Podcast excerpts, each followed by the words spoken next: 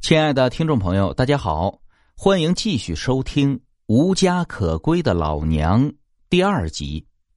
这徐勇的儿子一直在海外工作，很少回来。当他知道冯桂菊的遭遇之后，是气得浑身颤抖，大骂畜生。徐勇出院以后，就帮忙把冯桂菊安顿了下来。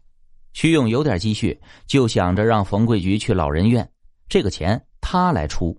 可是冯桂菊却说不要。这冯桂菊是心思淳朴，不认为这是多大的功劳，哪里敢这样让徐勇花钱呢？可是徐勇坚持要报答他。冯桂菊最后想了想，他以前跟自己的一个亲戚学过烙饼，要不跟徐勇借点钱摆个小摊儿吧？于是冯桂菊就开始摆摊儿卖烙饼。这冯桂菊做的烙饼花了很多心思，是料足味儿美的。慢慢的，来吃的人也是越来越多了。徐勇有空也会过来帮忙。这时间就一点一滴的过去，一晃十年过去了。冯桂菊小摊没了，租了个小店面，吃的人也是越来越多，渐渐的成为了现在的老字号店面。这期间，傅清泽和秋喜也没有找过老人一次。他俩的儿子也长大了。有一天，他儿子小峰放学跑到父母面前说：“妈。”奶奶在外边赚大钱了，奶奶在外边赚大钱了。这秋喜听着一愣，问儿子：“谁跟他说的？”他这儿子歪着头说：“村里人这两天都这么说呀。”傅清泽和秋喜出去打听，原来这老人家在外面开了店了，做生意赚大钱了。秋喜这时候哪还坐得住啊？连忙拉着丈夫就往城里边赶。赶到店里的时候，正是生意最好的那个时候。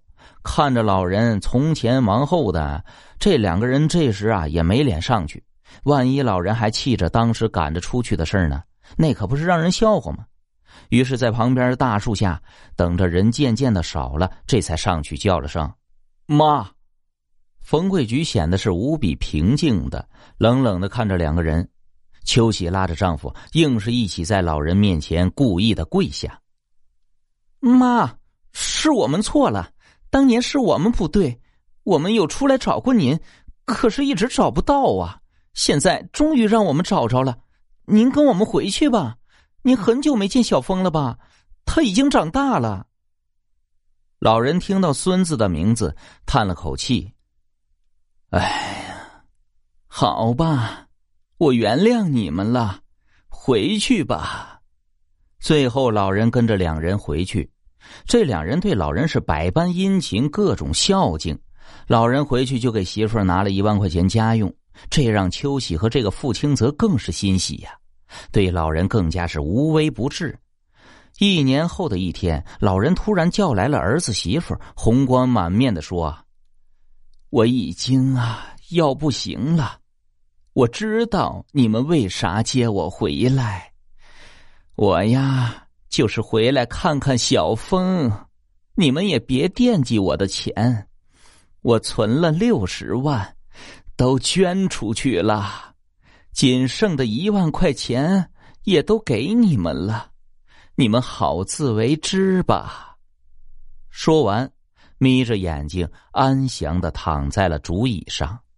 傅清泽伸出颤抖的手指，探了下老人的鼻息，确实没有了气息呀。不禁跪在地上，抱着老人的遗体痛哭。秋喜呢，脸色惨白的坐到地上，指着老人，半天说不出一句话。